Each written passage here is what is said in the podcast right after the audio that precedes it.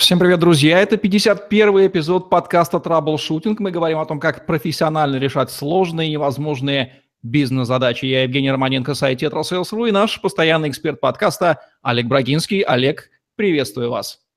Добрый вечер, Евгений. Олег Брагинский, специалист номер один по траблшутингу в России СНГ, гений эффективности по версии СМИ, основатель школы траблшутеров и директор бюро Брагинского, кандидат наук, доцент, автор двух учебников – 9 видеокурсов и более 650 статей. Работал в пяти государствах, руководил 190 проектами в 23 индустриях 46 стран, 20 лет проработал в компаниях Альфа Групп. Один из наиболее просматриваемых людей планеты – сети деловых контактов LinkedIn. Все мы вышли из страны советов. Страны давно уж нет, а вот страсть к советам осталась. Эффективные совещания – тема нашего сегодняшнего выпуска – Олег, почему на постсоветском пространстве так патологически любят совещания? Ну, причин множество. Назовем, скажем, первую пятерку. Первое – это от недостатка идей и ужаса прокрастинации от того, что не знаешь, что делать. Второе – это повышение значимости, потому что секретари и ассистенты будут работать роем, вносить, выносить, все это будет бурлеть, кипеть. Третье – это имитация полезности. Сбор замов парализует компанию, все стягиваются, все с папочками ждут своих подписей, поэтому это очень важно. А, четвертое – это способ напомнить, где главный и где находится его переговорная. И пятое – это посмотреть подчиненным в глаза и убедиться, кто из них лоялен, а кто уже не очень. А есть ли какая-то опытом накопленная статистика, какой процент совещаний в России действительно из гигантской массы проводимых их каждый год действительно эффективно, какой просто уходит, то, что называется waste of time? В одной из организаций, где я работал, было 5 часов совещаний в месяц. Это примерно 3% фонда рабочего времени. А, это было невероятно эффективно. То есть все мы ждали этого времени, все мы боролись за него, потому что знали, что большего времени не будет. Собственник прилетал, улетал буквально там на пару часов в неделю, и это было время высочайшей концентрации усилий всей компании за его ресурсы. В другой стране, другой компании было такое, что я 26 часов в неделю проводил на заседаниях. Это примерно 65% рабочего времени. Совещание было постоянным, за исключением а, понедельника утра и вечера пятницы, потому что мы разлетались в свои страны на выходные. Я предложил вести делегирование, оценил вклад участников, совещаний стало в три раза меньше, но все равно они занимали 20% времени, невзирая на, на, на мои доводы, все равно коллеги предпочитали собираться безопасной стаей, чтобы поговорить обо всем по чуть-чуть. Сейчас у меня есть несколько проектов э, в разных индустриях, э, в России в том числе, и я вижу, что совещание – это просто убежище для бездельников. Почти все совещания – это waste of time. Почему? Потому что если на совещании ты был занят, ты был на виду, значит, ты работаешь. Мы сейчас с вами просто жгем в развитии темы, затронутой в подкасте «Эффективная психология». Кто не слушал, послушайте 50-й юбилейный выпуск. Вы уже дали понять, что истинная причина совещаний – это где-то вот психологические, психологическое убежище и, и же с ним. Давайте еще раз резюмируем топ-5 истинных целей, ради которых и проводится большая часть совещаний, кроме, конечно же, выработки решения, ради которой оно должно быть. Это цели снять, размазать ответственность, спихнуть задачу на крайнего, обеспечить безопасное какое-то принятие решения, время затянуть. Что это?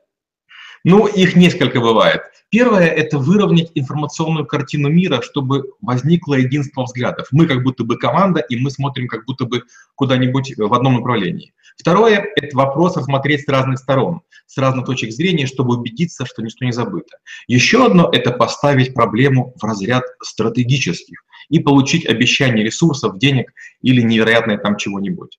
Следующее – это заполучить решение коллегиального органа, чтобы не я, а другие следили за исполнением а, там, того, что мы запланированы. И пятое – это получить полномочия, мандат или санкцию на проведение непопулярных решений. Это не я, это совещание решило. Я-то хороший, но вот они. Возникает вопрос типизации совещаний, правомерно ли его ставить. Есть производственные совещания, есть, в конце концов, советы директоров. Как можно их правильно классифицировать, дабы это пользу принесло? Ну, я бы сказал так. Совещания есть пяти типов. Первый, так называемый космический стратегические.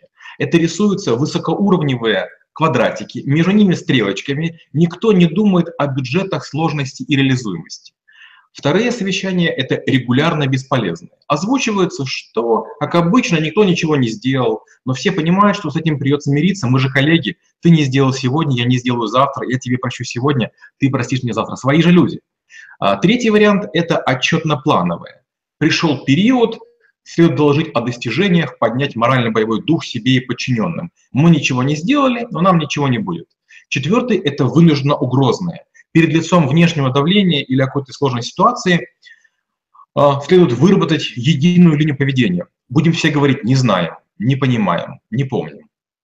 И пятый, наверное, единственно полезный, это называемые проблемно-тактические. Это единственное полезное, так как э, в них завершаются, завершается не формирование решений, а фамильные планы действий. В них не задействуются какие-то высокие лица, поэтому работа выполняется на самоконтроле и на взаимопонимании. Интересно, самое главное, правдивое с точки зрения названия классификации совещаний от Олега Брагинского. Олег, давайте поговорим о пяти основных ошибках, которые допускаются в отечественных компаниях при проведении совещаний. Какие они? А, ну, первое – это не готовить и не рассылать повестку за 24 дня, за 24 часа. Вот считается, если я неожиданно какой-то вопрос брошу, он имеет больше шансов. Это очень некрасиво, потому что э, если бы я получил повестку заранее, я бы опросил своих коллег, мы выработали хорошее решение, возможно, мы многое учли. А так часто бывает, что решение принимается некомпетентными людьми по непонятному вопросу. Второе – это не убеждаться в том, что приглашенные люди на совещание успеют, придут, будут, и что они успеют либо подготовиться, либо делегировать. Часто вдруг на совещании мы узнаем, что человек отсутствует по какой-то крайне важной причине, но он должен быть чуть ли не оппонентом этому вопросу. Его нет, и вопрос сносится. Следующее – это направлять представителя на совещание по уровню, а не по компетенции. Все понимают, что этим занимается Вася, начальник у него Петя. Петя есть, Петя умничает, а все думают, боже мой, но Вася бы сказал точнее, лучше, предметнее. Следующее, четвертое – это не писать и не согласовывать проект решения заранее. Э, есть такая фраза, называется «во время совещания часто молния бьет не в то дерево». То есть если ты заранее не придумаешь, что тебе нужно, ты можешь получить совсем не то, чего ожидаешь.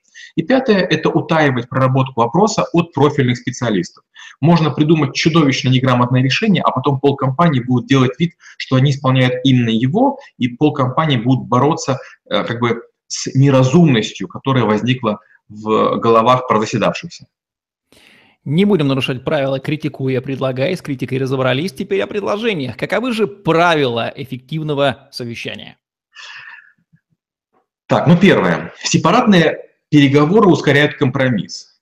А, если поговорить с разными людьми, быстрее можно добиться своей точки зрения, заручившись их поддержкой. Им уже тяжелее будет после разговора один на один опротестовывать данное обещание. Второе – это мыслите квадрами. Задача, аргументы, вопросы, проект решения. Правильная формировка, открытая аргументация, время на обсуждение, и вы получаете желаемый результат.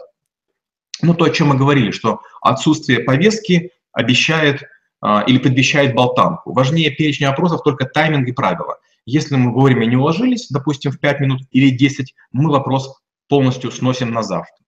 Четвертое – это согласовывайте позиции в сферах компетенции. Не заходите самовольно на чужую территорию, нарветесь на агрессию. Обсудите предложение с профессионалами.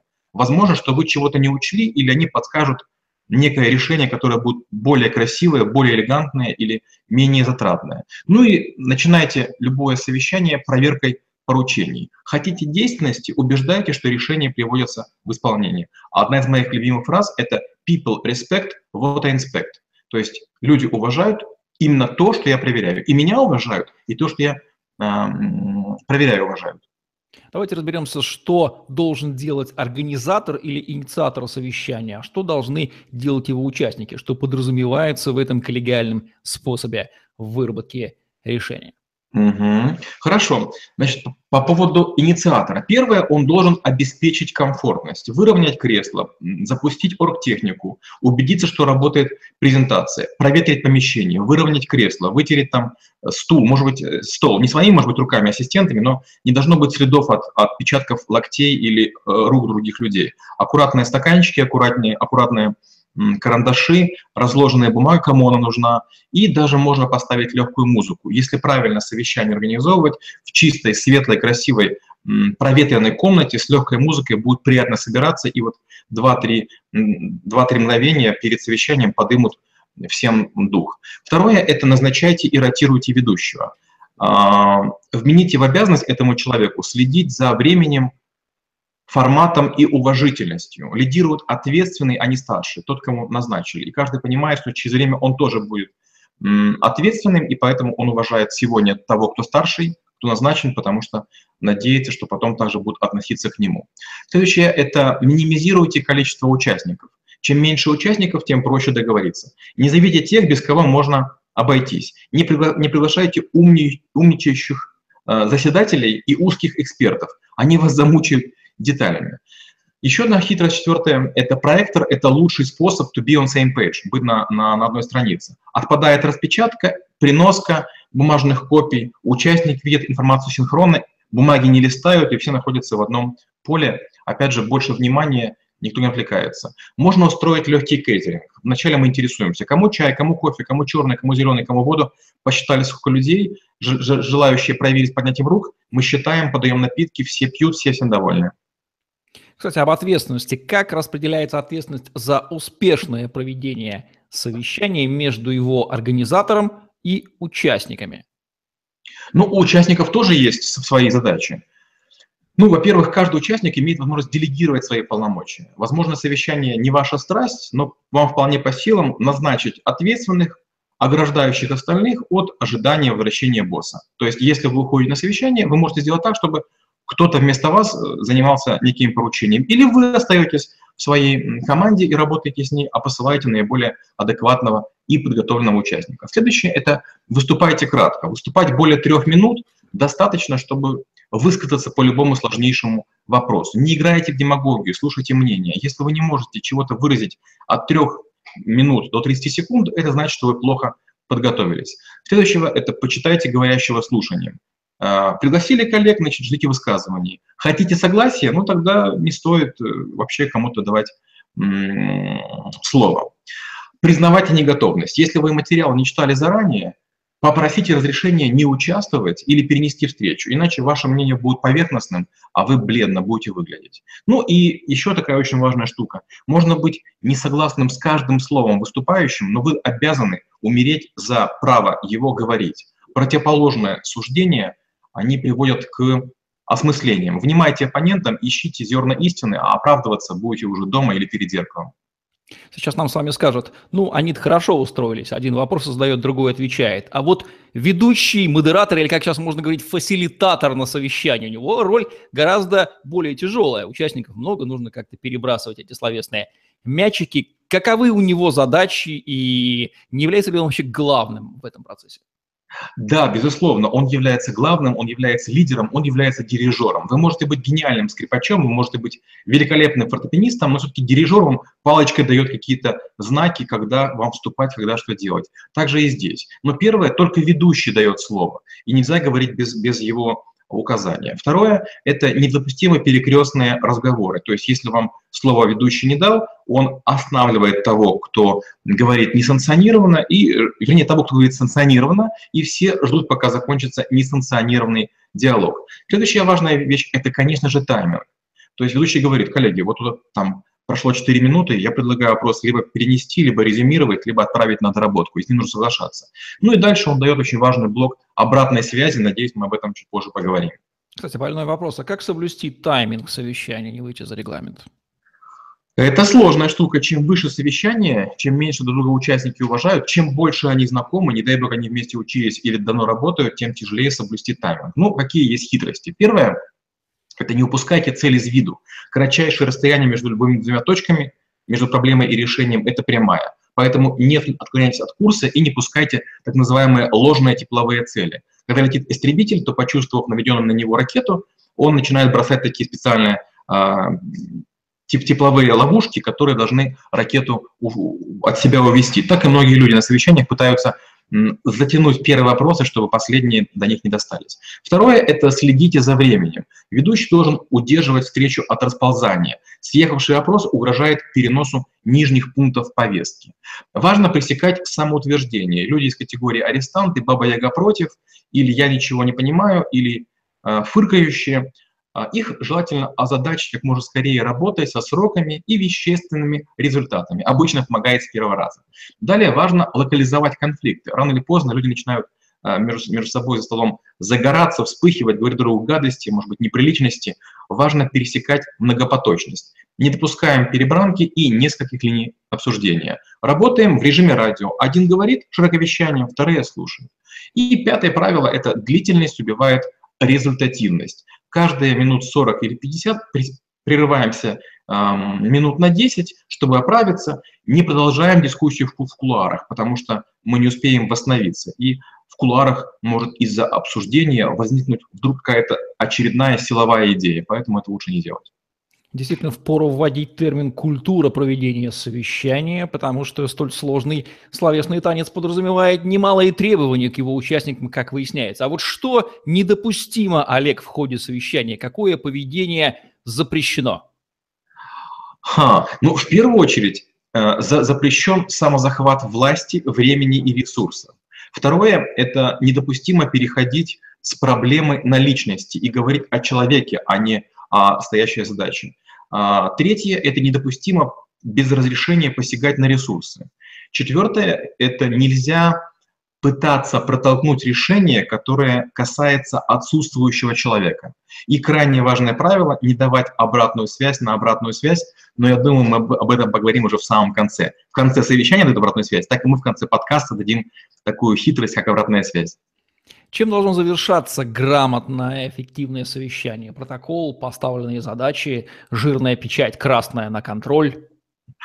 Ну, согласованный план работ или задача по его подготовке. Что, кто, когда делает, что ожидается в виде результата. Понимание, что всем хватает ресурсов и есть обещание незамедлительно эскалировать вопрос или просить помощи при первых же признаках неисправляемости, недостаточности, переносов или невыполнимости. Чем совещание отличается от мозгового штурма? Мозговой штурм – один из наименее любимых и почитаемых инструментов. Я считаю, что сумма IQ людей, которые в нем участвуют, неизмеримо ниже, чем если бы эти люди сидели в отдельных комнатах. Мозговой штурм – это не самый продуктивный способ коллективной безответственности. Это креативный подход для генерации идей. В конечном итоге идеи предстоит зафиксировать в протоколе, раздать поручения. Мозговые штурмы могут быть элементами а, обсуждения вопросов. Но в бизнесе важна не идея, а реализация. Представьте, что идея – это камень. Ей потребуется огранка мастера, а еще ее необходимо вставить в кольцо, в, в кольцо реализации, а, в удобоваримое оформление, чтобы его было удобно носить. Как убедиться, что совещание достигло такие свои цели и не оказалось очередной пустой тратой времени? Ну, частично мы об этом уже говорили. Жесткий тайминг приводит к соревновательности за время руководителей. Лучше застолбите время регулярных совещаний. Выделите два полудня для рабочих групп, позволяет планировать календари и повышает вероятность того, что будет присутствовать большая часть специалистов. Они будут знать, что в эти дни их а, ожидают в офисе. Ограничьте длительность обсуждений и премий, э, прений. А при срыве тайминга сносите вопрос на очередное заседание. Делайте домашнюю работу, чтобы не всплывали новые документы, факты, идеи или подлинненько припрятанные под ковер идеи. Есть ли показатели, по которым можно измерить эффективность совещания? Ну, подозреваю, что тайминг одно из них. А что еще? Я думаю, что это процент выполненных поручений, которые повышают стоимость продуктов, а, бренда, компании. Больше, наверное, добавить нечего. Если совещание а, происходит, оно раздает поручения, но они не выполняются, значит, совещанию не хватает или продуманности, или продуктивности, или действенности. Каких ситуациях совещание лучше не проводить, а заменить его более эффективным инструментом выработки правильных действий? И каким именно? Ну, лично я ненавижу совещания. В большинстве случаев поможет обычный а, спокойный разговор с человеком либо лично, либо по телефону. Вы же знаете, в чьей компетенции находится волнующий вас вопрос или возникшая сложность. А, вполне поможет при больших расстояниях или бизнес Skype, или Cisco Video. Вы будете видеть своих людей, как будто бы, своих людей, как будто бы они находятся рядышком. У вас схожий стол, схожее кресло, схожее расстояние, большие экраны, то есть будет полный эффект присутствия. А, все ранее озвученные правила, естественно, в силе. Высылайте повестку заранее, уточняйте возможности и заручайтесь поддержкой профильных экспертов. Соборность и общинность – это, конечно, наши исторические черты, которые предопределили особую любовь к совещаниям на нашем пространстве. А вот в других частях света особенности национальных совещаний, каковы они? Ну, мы частично какие-то вещи затрагивали уже, но американцы, они быстрые. 40 минут и сварились. Торопитесь, готовьте их заранее, чтобы они успели принять решение, или уйдут на внутренние консультации, и тогда будет непредсказуемый результат. Они, подумав, могут принять такое мудрое решение, против которого тяжело противостоять. Арабы, ребята изощренные, могут в последнюю секунду или за пару минут до взлета вам по телефону нечто сообщить, а, поэтому и, и сымитировать новую вводную. Поэтому есть такая хитрость. Прощаясь, сообщите, что ваш телефон практически сел. Выключайте его для того, чтобы получить нежданку. Японцы многие решения принимают в неформальной обстановке и во время таких странных развлечений. Поэтому не передайте, не пейте много, отдохните перед встречей, сошлитесь на специальный режим, на тренировки, на питание, иначе вас утомят вымотают, и вы даже не поймете, кому вы что обещали. Особенно если переводчик, ваши обещания могут неузнаваемо исказить. В английской версии варианта или в русской будет то, что вы сказали, а в японской будет почти такое, но чуть лучше. В век стремительного развития интернета и модернизации бизнес-технологий в связи с онлайном не могу не противопоставить совещание в офлайне versus совещанием онлайн. Что эффективнее и каковы правила употребления онлайновых совещаний? Ну, онлайн-вариант, он экономит время передвижения между офисами и филиалами. Я много раз слышал, что часто многие компании выделяют какие-то подразделения свои, не фронтовые, middle, back office, за пределы больших городов, чтобы на аренде сэкономить. Они воздвигают такие китайские стены, которые могут преодолеть только либо электронная почта, либо онлайн-совещание. А, Еще лучше, когда часть опроса проходит через заочное голосование, так, чтобы для, до поднятия вашей виртуальной руки вы не знали, как голосуют другие. Вам приходит специальное удовлетворение на, на планшет, вы открываете его, там есть полочка, на ней разложены документы, каждая полочка – это вопрос, вы открываете, и написаны варианты, вы за, вы против. Вы голосуете, и таким образом а, часть вопросов не доходит уже до очного голосования. Это, это очень эффективно. Онлайн дает прекрасный инструмент – выявить коалиционное голосование и ключевых игроков, на которые все ориентируются. Допустим, если Евгений Романенко юрист, а я, допустим, не в теме, что я делаю? Я бы ждал, как проголосует э, Евгений. Евгений поднимает руку, и я тут же быстренько. А если мы делаем это в онлайне, через планшет, я не вижу, как голосуют другие, пока сам не проголосую. И поэтому непонятно, кто диктует другим, что делать. Марионеток, естественно, надо вычислять постоянно, отстранять, потому что вам нужны играющие профи, а не поддакивающие размазни. При проведении дистанционных, в том числе онлайновых совещаний, что правильнее, использовать только голос и не видеть собеседника, или с помощью таких вот сервисов, как Google Hangouts или Skype, делать именно видео встречи, где видеть лицом своего визави? Ну, я бы сделал так. Я бы ни в коем случае не доверял только голосу, я показал бы лицо, потому что если вы будете видеть экран, разделенный на квадраты, в котором есть все ваши люди, они будут вынуждены смотреть на экран и голосовать или обсуждать вдумчиво. Если этого не сделать, если позволить им широковещание на, на спикерфоны, поставить их, то аудиоформат грозит тем, что дама будет делать маникюр или даже массаж, а муж, мужчины принимать посетителей под знак и показывать на телефон, типа ты молчи, мы сейчас все подпишем, я тебе все скажу. Или будут играть э, в игры на планшетах или читать книги. Поэтому лучше их видеть, чтобы вы понимали, что человек не отвлекается. Если в компании укоренилась многолетняя патологическая привычка неэффективных совещаний, и люди понимают это, особенно вновь пришедшие менеджеры или независимые директоры, как, например, Олег Брагинский, как эту привычку переломить и кто должен быть инициатором? Ну, лучший вариант не превращаться в Дон Кихота и не, бор- не бороться с ветряными мельницами, а личным примером показать, что вы умеете быть продуктивным даже на неэффективных совещаниях. Сначала докажите, что вы готовы и полезны. И только лишь когда вы нащупаете дно уверенности, под ногами. Начинаете раскачивать лодку, вводя потихонечку одно правило, второе, третье, которое вы знаете. И многие из которых мы сегодня с Евгением рассмотрели а, в нашем подкасте. В некоторых постсоветских странах сохранилась традиция проведения руководителями стран так называемых селекторных совещаний. Совещание ли это? Это просто шоу, может быть?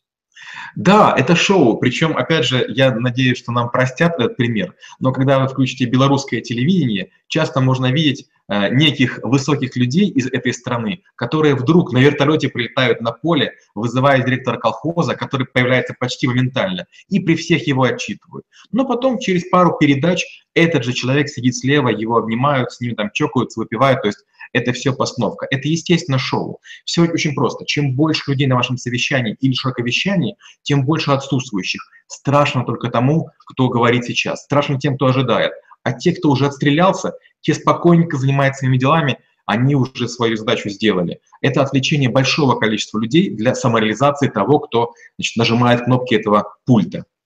Если бы Олег Брагинский был президентом страны, как он проводил бы совещания с подчиненными? Я бы вообще их не проводил бы. Я бы просто давал бы указания, а потом проверял бы. Совещание – это простейший способ объяснить мне, почему чего-то сделать нельзя. Отличная фраза. Что необходимо сказать под финалы, какие финальные рекомендации, о которых мы, может быть, еще не затронули, нужно сказать именно сейчас? Ну, есть одна рекомендация очень неожиданная. А, было время, когда мобильные телефоны только появлялись и сейчас мы страдаем от того, что в них есть много игр, а раньше это были просто телефоны. И вот, будучи еще начальником службы безопасности, я вдруг узнал, что у кого-то в комнате переговоров постоянно работает телефон. То есть люди сливают информацию наружу. Поэтому первое правило я сказал бы так. Установите запрет на гаджеты. Оставьте смартфоны на рабочих местах, иначе не сосредоточьтесь на переписке, завалите обсуждение или есть шанс, что кто-нибудь на диктофон запишет то, что вы говорите, и отдаст, скажем, налоговую прокуратуру, Следственный комитет, или будет вообще в режиме прямого эфира вещать посмеивающимся конкурентам. Второе – это уважайте приглашенных. Если по какой-то причине вы кого-то на совещание зовете, заботьтесь о том, что в случае того, когда поезд, повестка едет, чтобы эти люди зря не ждали. Потому что бывало такое, что я иду мимо чего-то кабинета и вижу там 20-15 человек, которые по полдня стоят и ждут того, что их выслушают. Следующее – это стенографируйте протокол руками. Диктофон и смартфон пишут эфир, не позволяя вернуться к сказанному. А дословность гарантирует фиксация на ноутбуке или иероглифы скорописи на бумаге. Вы в любую секунду можете воспользоваться. Важная вещь, которую мы с вами обещали сказать – обратная связь. В конце каждого совещания оставляйте 5 минут и спрашивайте всех по очереди, а что могли мы сделать лучше, что мы сделали не так. Ставьте в повестку этот пункт соответствующий и по кругу высказывайте идеи, как улучшить работу коллегиального органа или рабочей группы. И пятое, самое важное правило. Не давайте обратную связь на обратную связь. Не комментируйте финальные речи, а поблагодарите и возьмите их с собой, как домашнюю работу, на подумать.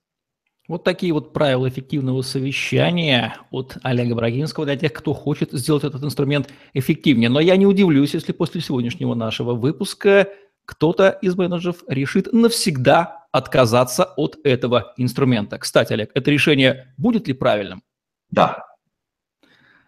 Вот все, что нужно было сказать. Спасибо, Олег. Это был подкаст «Траблшутинг», где мы говорим о том, как профессионально решать сложные и невозможные бизнес-задачи. Олег Брагинский, Евгений Романенко были с вами. Ставьте лайк, подписывайтесь на наш YouTube-канал, чтобы не пропустить новые интересные видео от ваших любимых экспертов. Проводите эффективные совещания, либо не проводите их вовсе. Вы сами все понимаете. На сегодня все. Всем отличного дня. Пока. Спасибо и до встречи через неделю.